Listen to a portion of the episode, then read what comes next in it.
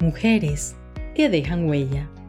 Tu espacio para descubrir la voz de mujeres extraordinarias, protagonistas de grandes historias que te llevarán al encuentro de la inspiración, la motivación y la receta del éxito. Hola, ¿qué tal? Bienvenidos a Mujeres que dejan huella. Les saluda Marielena Dávila y en el episodio de hoy tenemos a una invitada venezolana, colombiana, canadiense, que realmente no solo está haciendo huella aquí en Canadá, sino en Estados Unidos, en Venezuela y yo creo que a donde quiera que ella vaya, también va a dejar su huella porque es testimonio de lo que significa la solidaridad. Ella es Diana Peña y Diana, permíteme darte la bienvenida a este espacio que realmente eres una mujer que deja huella. Muchísimas gracias, Marilena. Bienvenida, honrada de estar aquí en tu programa y bueno, con tan bellas palabras.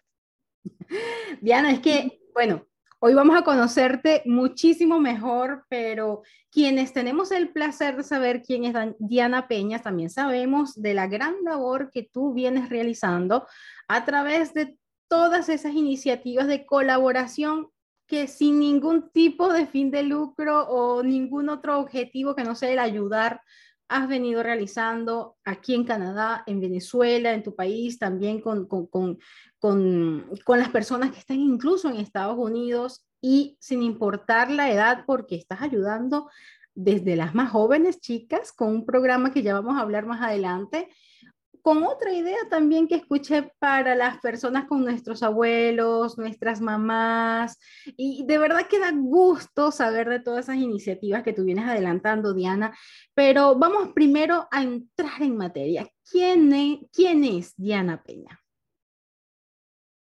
Bueno, como tú bien lo decías, eh, Diana Peña es colombiana, venezolana, canadiense. Nací en Colombia, eh, a los seis meses eh, mi mamá fue para Venezuela, entonces toda mi crianza, toda mi juventud, niñez, eh, adultez, estuve en Venezuela, eh, estudié, trabajé y bueno, emigré aquí a Canadá, eh, llegué directo a Montreal hace ya prácticamente 10 años. Casi nada, 10 años. Se dice fácil, pero para los que somos inmigrantes sabemos todo lo que hay que reconstruir y 10 años a veces no son suficientes. Sin embargo, Diana, yo siento que tú solamente no te dedicaste a reconstruir tu vida, sino además a construir para ayudar en la vida de los demás. Y esa es una labor que realmente es loable, porque uno como inmigrante, eh, pues normal, ¿no? Tener ese miedo de llegar y dejar todo y venirse con dos maletas y de ver y tener que comenzar. Además, tú eres mamá también, tienes eh, dos hijos, si no me equivoco, y aún así tienes tiempo, Diana, tienes tiempo para hacer tantas cosas. Eres funcionario, del gobierno de Quebec, que yo me imagino que también es una tarea bastante, de bastante responsabilidad y que pide mucho tiempo de tu parte. Cuéntame de esa faceta.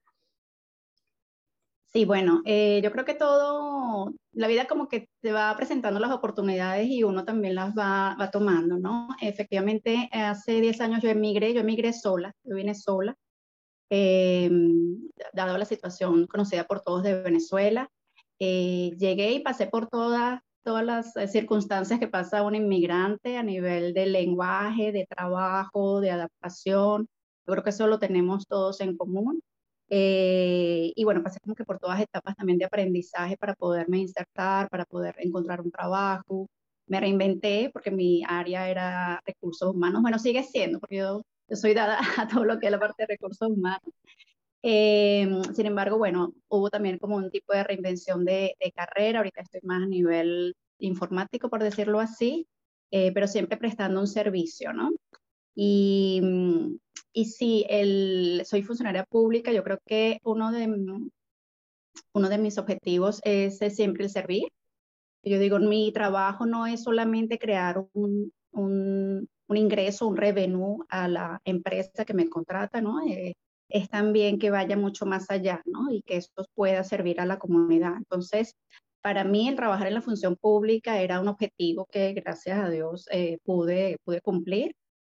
Eh, se me presentó la oportunidad y bueno, obviamente no la desaproveché y específicamente en lo que es la, la, ciudad donde me acoge. Entonces es un sentimiento también de agradecimiento, ¿no? Porque yo y todos los inmigrantes hemos recibido tanto que, que también queremos como que agradecer y, y, volver a dar eso que recibimos.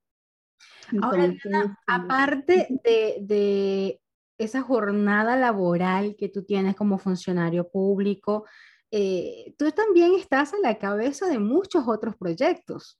Entonces, eh, ¿a qué se parece un día común y corriente en la vida de Diana? Ok, eh, bueno, sí, tenemos proyectos, tengo otros proyectos específicamente con la Fundación Engagement, quien empezamos desde cero a nivel con un grupo de voluntarios ya hace cuatro años. Y bueno, por decirte que un día típico de Diana, bueno, se levanta bien temprano, eh, antes de que los niños se despierten, porque sí, tengo dos eh, niños, uno de tres, otro de seis años, están todavía en edad escolar. Y, y bueno, trato como que de organizarme eh, lo que son mis actividades, trato de tomar tiempo para mí, para mí es importante para poderme, poder afrontar, ¿no? El día eh, posteriormente, bueno, está la rutina de la mañana de los niños, la escuela y, bueno, eh, comenzar mi trabajo. Yo trabajo tiempo completo. Sin embargo, a mediodía que tenemos la hora de break, por lo general es un tiempo que tengo para poder hacer actividades de la fundación. Bueno, para, para los que se hacen una idea, yo lo puedo vivir en carne propia. He tenido la oportunidad de hablar con Diana en varias ocasiones y es una persona que es capaz de enviarte un mensaje a las cuatro y media de la mañana con sus cinco sentidos puestos. O sea, porque yo particularmente las a las 5 o 6 de la mañana yo todavía no existo. O sea, yo todavía no articulo una buena idea, pero eres capaz de, eh, de ir a 100 revoluciones por minuto, estás ahí activada y te digo, Diana, vamos a hacer tal cosa y dice a mediodía, o sea, tú en realidad ni siquiera te ocupas de decir, bueno, no es mi hora de almuerzo, yo no voy a hacer absolutamente nada más. No, ahí estás, ahí estás comprometida con lo que te apasiona, ¿no? Porque yo, yo noto que hay detrás de todo eso una gran pasión, Diana. Y yo siento que, que, que justamente esa, esa pasión que tú sientes la que te sirve de motor y la que me gustaría que pudieras también contagiar al mundo, ¿no? Porque muchas veces nosotros dejamos de alcanzar objetivos por falta de motivación. ¿Cuál es tu motivación, Diana? Mira, específicamente con la fundación y bueno, con todo lo que yo emprendo, es el grado de satisfacción. Ese grado de satisfacción que no te lo da nada ni nadie, ¿no? Eh, que las personas no se dan cuenta de, de, lo que uno está recibiendo al momento en que tú das. Eh, pero es un, es algo, bueno, inexplicable. Para mí es inexplicable. A mí me llena de felicidad, de felicidad, una gran felicidad de verdad poder eh, ayudar o extender mi mano hacia alguien. Eh, yo llegué sola y, y aunque, y yo tuve muchas personas que me ayudaron, gracias a Dios. Eh, y también yo quería como que extender eso a los inmigrantes de aquí. Yo dije, bueno, hay que ayudar de alguna manera también, porque yo pasé por eso y yo sé lo que es eso y, y hay caminos que son un poco más fáciles para transitar o hay recursos que, que, podemos utilizar y que muchas veces no lo sabemos. Igualmente, si en mi país hay una situación, no me puedo mantener alejada de esa situación, tengo que ver o tenemos que ver en la fundación cómo podemos solventarla dentro de nuestras posibilidades y ver qué contactos podemos eh, vincular. Eh, y es como estar en paz también contigo misma de que estás aportando un granito de arena, ¿no? De que no solamente ver las noticias y lamentarte, porque eso no, no, no hacemos nada con eso, lamentar, ¿no? lamentarnos nada más, sino ver, bueno, ¿qué puedo hacer? A veces media hora al día es suficiente para lograr un impacto. Mucha gente no lo realiza, no lo, no lo toma en cuenta. Eh, em, con pequeñas acciones, eh, el impacto es muy grande. Entonces, a veces decimos que no tenemos tiempo, pero como te digo, el mediodía para mí es una oportunidad. Eh, las 4 de la mañana es una oportunidad para enviar los mensajes y que todo el mundo eh, empiece el día, sepan lo que pueden hacer o cómo podemos colaborar en la noche, en cualquier momento también tenemos una oportunidad. Entonces, yo pienso que, que, todos podemos dar un granito de arena, todos podemos involucrarnos con la causa que más nos guste, con la que más nos tengamos eh, a corazón, que, que nos motive, que podamos avanzar. Eh, son proyectos pequeños, no pedimos eh, que la persona realice proyectos grandes. Ciertamente. De, de a pasito, ¿no? De a pasito. A veces uno está tan inmerso en su día a día que es comprensible, ¿no? Cada quien tiene una agenda más o menos apretada y sobre todo cuando eres mamá con el trabajo, los niños, la casa, y tú dices, que no me queda tiempo para nada, pero quizás sí, sí lo hay. Lo que pasa es que no, no hemos buscado lo suficiente. Entonces, cuando encontramos la motivación, ese, ese, ese pedacito de fuego que va a hacer que nosotros conectemos con esa idea el tiempo ya dejó de ser una excusa y conseguimos el tiempo para hacerlo.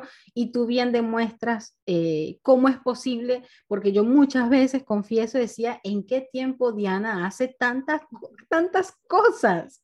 Y ya veo que es que hay el secreto, el ingrediente primordial que está detrás de todo esto, que es el amor por lo que haces, ¿no? Y hablando de Venezuela, Diana, eh, ¿Qué significa hoy en día para ti tu paso en Venezuela, tu historia de vida en Venezuela para la Diana que hoy ha evolucionado en otro país, pero que se encuentra realmente construyendo muchísimos sueños, muchísimos canales de ayuda, tanto para Venezuela como para el resto del mundo? Mira, Venezuela es, es mi país, es como ese novio, es como ese despecho que vas a cargar como que toda la vida con ese primer novio. Eh, porque tuviste que dejarlo, ¿no? Lamentablemente físicamente, aunque yo soy súper conectada a través de la fundación, eh, pero es algo que, que sí, como tú dices, es el amor que uno lo lleva a qué puedo hacer allá, eh, cómo podemos ayudar. Venezuela representa, representa mi vida, allá nací, o sea, no nací, pero crecí, me desarrollé, estudié, viví, es la que también quiero transmitir a mis hijos a nivel de cultura, a nivel de tradiciones, es lo que conozco como vida y es lo que me hizo, ¿no? Y es por eso que estoy aquí también. Ciertamente, eh, todo lo que nosotros vivimos en nuestros países nos marca, ¿no? De alguna u otra manera. Y en ese aspecto hay una anécdota muy bonita que, que tú me compartías y, y que posiblemente eh, pues te abrió la visión hacia esa Diana que puede ser más solidaria que nunca, y fue, si no me equivoco, un encuentro con una personita muy especial. ¿Será que nos puedes compartir con la audiencia esta historia? Sí, em, bueno, eso fue hace bastantes años en Venezuela. Eh, yo estaba llegando a mi casa y cerca de mi casa hay una, hay una panadería y varios locales. Eh, lamentablemente en mi país hay niños eh, en la calle pidiendo comida, pidiendo dinero, ¿no? Para poderse mantener o mantener la familia. Y eh, yo me encontré, bueno, una niña me, me, me paró y me pidió si podía eh, comprarle algo, ¿no? Yo estaba en la panadería y ella me pidió que le comprara algo para ella y para su hermanito que tendría, la niña tendría como nueve años, el niño cuatro años aproximadamente. Entonces, bueno, yo le compro, yo le compro un cachito, una malta, eh, un pan para que pueda llevar y le pregunto que si necesitaba ropa, porque en mi casa yo tengo hermanos menores y y podía tener algo para ellos. Entonces me dijo que sí, yo la llevo, yo la llevo a la puerta de mi casa y entre ese trayecto yo le pregunto, ¿no? ¿Cómo se llama? Digo, ¿cómo te llamas? Entonces ella me dice Diana. Cuando ella me dice Diana, eh, yo me quedé como fría, ¿no? en algunos segundos porque dije, ¿cuántas Dianas hay por ahí así? ¿No? Y, y puedo ser yo, pude haber sido yo también, o puedo ser yo en un futuro, uno no sabe. Eh, entonces, bueno, yo terminé de darle la ropa y eso y quedamos en contacto de que volviera a, venir en caso de necesitar algo. Eh, ella, ellos mismos, los dos guardaron una parte de lo que yo les había dado para su otro hermanito, yo no sabía que tenían. Entonces ahí ves que, aunque tú pidas para ti, también guardas para otro, ¿no? Y, bueno, fue algo muy fortuito, pero algo que, te da como una lección, una lección de vida, de, que obviamente, bueno, no todos tenemos quizás las mismas eh, facilidades y si nosotros tenemos algo adicional que podamos dar, eh, también lo podamos dar y estar conscientes de que nosotros también podemos estar en ese tipo de situaciones, ¿no?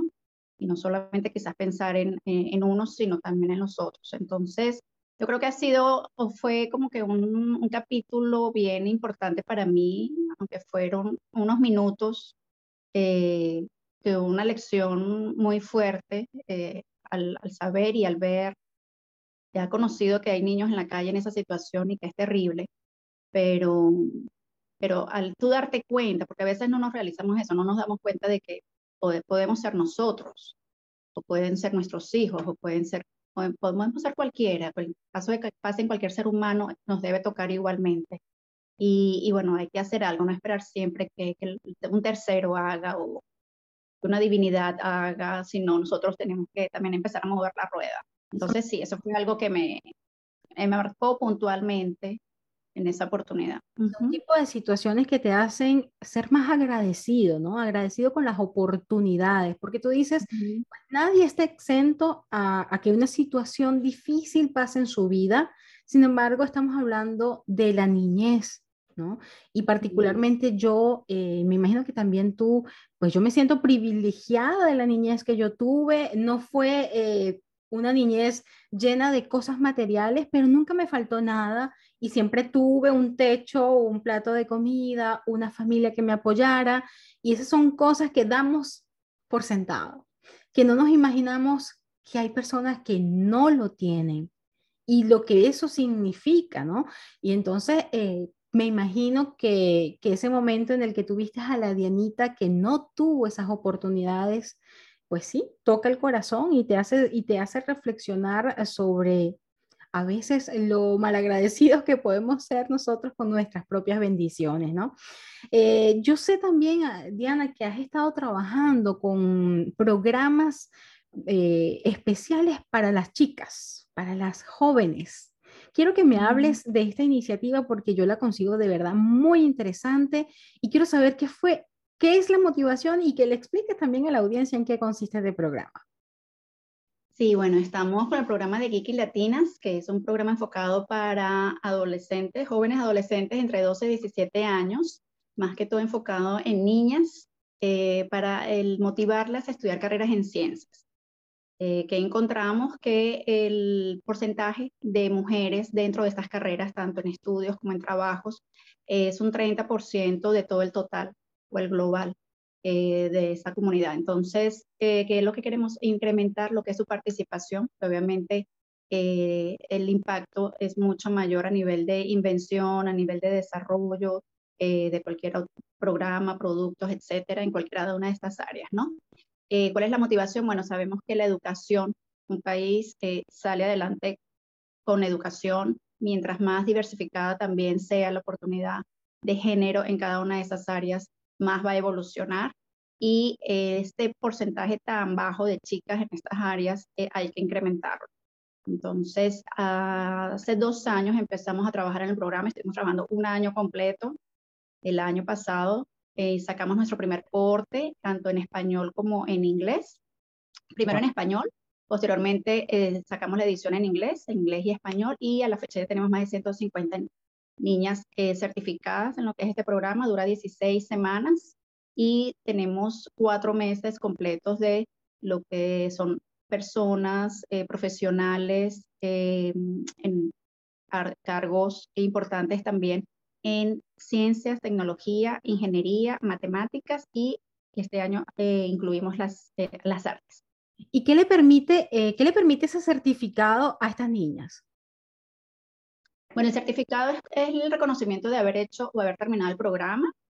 Eh, lo que queremos es motivar a que estudien esas carreras, a que tengan una ventana de una persona que esté en el área y le muestre, por ejemplo, una científica, le muestra cómo es su laboratorio, eh, qué es lo que realiza. Podemos hacer inclusive eh, actividades en línea. Por ejemplo, hicimos la separación de una banana, del ADN de una banana o de una fresa. Entonces, bueno, es hacer sentir que la chica es capaz también de hacerlo, que se vea reflejada, si es una de las carreras que ha escogido, eh, si es, está reconfirmando su carrera, su elección de carrera, porque en bachillerato tú estás reconfirmando tu elección de carrera, o te das cuenta que no, dices, no, esto no era lo que yo pensaba, ¿no? Pero ya, por ejemplo, te lo dice una persona en el área, es como si tuvieras, si hubieras ido al laboratorio o si hubieras ido al chico que maneja los sistemas de información. Claro, es un poder de decisión para poder tomar justamente eh, eh, esa decisión tan crucial en tu vida profesional basado en la experiencia, porque no es lo mismo pensar, ay, a lo mejor yo sería buena para estudiar medicina y cuando veo sangre caigo, caigo hacia atrás porque no soporto la sangre y eso sucede, ¿no? Eh, me parece muy linda esta iniciativa porque es una manera también de comenzar a empoderar a nuestras chicas, porque lamentablemente no sé si por, por costumbre, por hábito o no sé cuál sea la razón, las carreras tecnológicas siempre están predominadas por el componente masculino, ¿no?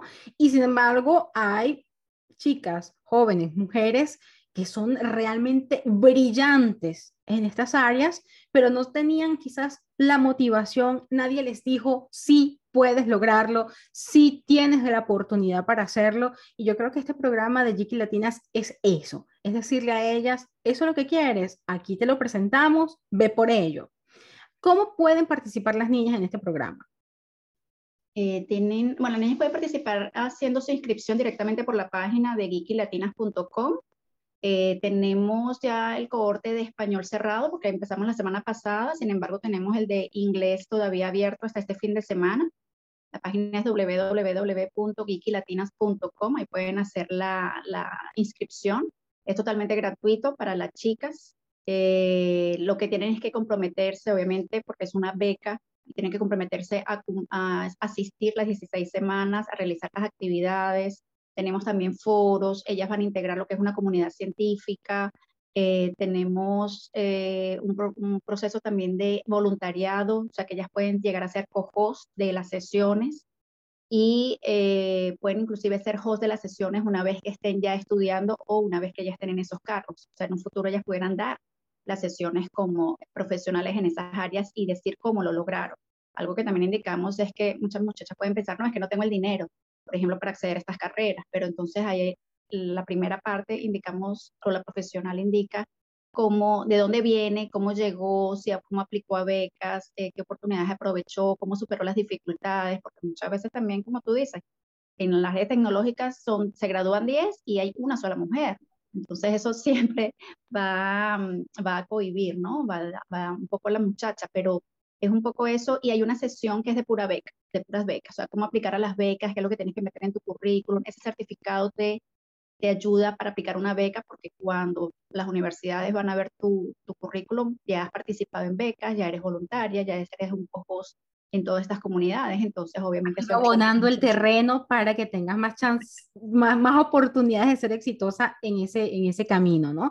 Ahora, este programa es solamente una arista, un pedacito de las funciones que realmente tu fundación está realizando, porque tú estás a la cabeza de Engagement, que es una fundación que no solamente hace vida aquí en Canadá, también en Estados Unidos. Cuéntame sobre eh, justamente el propósito de esta fundación y un poco sobre las actividades que ustedes están desarrollando. Sí, bueno, a nivel general, esta es una fundación canadiense venezolana. Eh, actuamos aquí en Canadá, Estados Unidos y Latinoamérica. Eh, obviamente comenzamos en Venezuela con lo que fue un programa de alimentación que aún lo mantenemos y es como nuestro programa eh, senior en respecto a esto, eh, ya desde hace cuatro años. Tenemos lo que es, bueno, principalmente ese programa de alimentación, programa a nivel educativo, que es el de Geeky Latinas English for Kids. y este año llevamos English for Kids aquí también a Canadá y lo empezamos este sábado, eso estaba calientico, un bebé que está naciendo. Muchas suerte. También tenemos 17 participantes eh, allí que se ganaron la beca para poder mejorar lo que es y aprender el idioma inglés, eh, tanto de nuevos inmigrantes como de personas que ya estén aquí. Este va orientado más a los chicos entre 7 y 12 años. Entonces, tenemos este programa de inglés de 7 a 12 años, de 12 a 17 para el de Geeky Latinas. Y eh, lo que es em, servicio a la comunidad, que lo hacemos tanto en Venezuela como aquí en Canadá. Yo llevo el, el de Canadá, en Venezuela más que todo el envío, por ejemplo, de ropa, eh, cualquier tipo de vestimenta, artículos para el hogar, para los niños que necesiten en los centros eh, que tenemos ya destinados para ello. Y aquí en Canadá, bueno, lo que es como traer los programas e implementarlos aquí en Canadá, que es Geeky Latinas, eh, English for Kids, y bueno, otros que son propios a nivel de emprendimiento latino aquí en Canadá, ayudar al inmigrante que llega si necesita, por ejemplo, porque uno llega con una maleta, ¿no? Entonces, necesitas hasta el cubierto, la taza, eh, cualquier artículo para el hogar, eh, vestimenta de invierno. Eh, estamos en concordancia con lo que es la protección al medio ambiente, entonces hacemos uso también de, de todo lo que son artículos de segunda mano en buen estado y los ofrecemos también a lo que es la comunidad. ¿Qué más? Y bueno, ahorita como tú dices, tenemos un nuevo programa que es el de... te iba a preguntar. nuestro legado, sí, nuestro legado es eh, viendo la necesidad de eh, que nuestras nuevas generaciones, las que están aquí en Canadá, aprendan y, puedan obtener como que toda esa experiencia, todo ese bagaje, todo, todo esa cultura, todas esas tradiciones de nuestros países. Eh, que aunque estén en Canadá, obviamente están en otro entorno, es multicultural, no tienen el mismo roce que nosotros lo tuvimos en cada uno de nuestros países, ¿no? Entonces, bueno, es que ellos puedan aprovechar y tener en sus manos eh, toda esta información y que les llegue y de qué mejor manera que sean nuestros abuelos, nuestras madres, que les hagan, que les transmitan lo que es esta información. Entonces, es un grupo que creamos nuestro legado un poco para reunir a toda esta población son nuestras madres abuelos que están aquí y que tienen un bagaje eh, en su corazón, en su mente y en su espíritu que necesitamos transmitir eh, a la comunidad y que quede plasmado y que nuestros hijos no pierdan esa, todas esas tradiciones y esa cultura. Entonces, el, sabor de nuestro gentilicio, ¿no? Que es ese, esos recuerdos que, que, no van a poder crear de cuando nos reuníamos en nuestras casas, pero trasladar la sazón también de, de, de nuestras abuelas o de nuestras madres y, y, poder vivir esas experiencias con nuestros hijos, maravilloso. Diana, evidentemente haces muchas cosas, ¿no? Eh, pero existe algo, Diana, que te gustaría alcanzar todavía, algún sueño que todavía no hayas materializado y, que te gustaría compartir y decir, voy por él. Eh, bueno, sí, eh, que sea expandido a todo Canadá, está lo que es los, los, voluntarios de engagement, los grupos de voluntarios. Ya dimos un paso este año con Ontario, estamos formando un equipo en Ontario, entonces eh, lo, que, quisiera sí es que fuera como que eh, a nivel de todo el país, porque hay venezolanos por todo el país y hay venezolanos por todo el mundo. Entonces, este, luego del éxodo que, bueno, que nuestro país ha atravesado, es, creo que hoy más que nunca necesitamos de fundaciones justamente que puedan darle la mano a las personas que se han debido exiliar fuera de su terruño. Otra preguntita, Diana, y yo sé que, bueno, yo sé que la huella ya la estás dejando, eso es evidente, pero si yo te pregunto a modo personal, Diana, ¿cuál es la huella que tú quieres dejar al mundo? Eh, bueno, em, la huella sería el, el que te proyectes, aunque ya no estés aquí, en que, te, en que tengas la capacidad de dejar eh, no solamente a tus hijos o a tu descendencia, sino mucho más allá, eh, lo, lo, que tú realizas, ¿no? Eh, sea, sea porque estás comprometido con una fundación, sea porque quieres desarrollar a nivel educativo un programa, o sea, dentro, dentro, de tu campo de acción, que puedas transferir todo ese conocimiento. Yo digo, las personas, nosotros nos vamos, ¿no? Pero debe, debe quedar, debe quedar eh, una semilla para que siga creciendo y la sigan regando.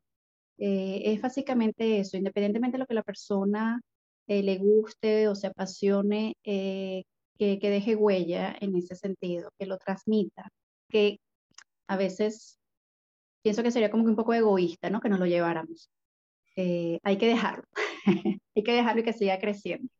¿Y tu mensaje a las mujeres que hoy en día te están escuchando y que se preguntan, ¿será que yo también tengo esa semilla? ¿Será que yo también puedo dejar huella? ¿Cuál sería tu mensaje?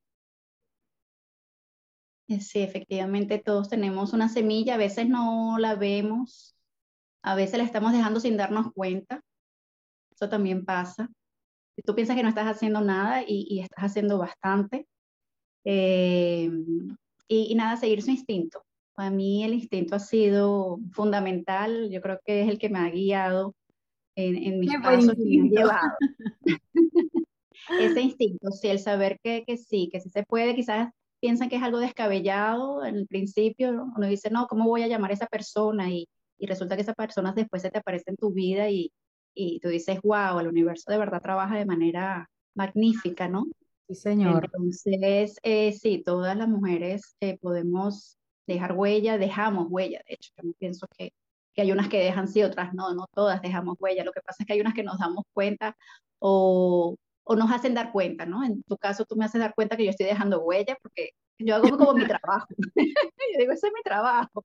Ese es mi trabajo y no te das cuenta de la huella que estás construyendo. Ahora, Diana, yo te agradezco aquí en, en esta conversación tan agradable que hemos tenido hoy.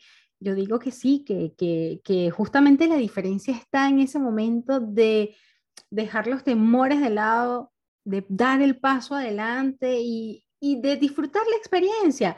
Si sucede bien, si no sucedió, bueno, ya descubrí una manera para que no sucediera y voy a seguir por más.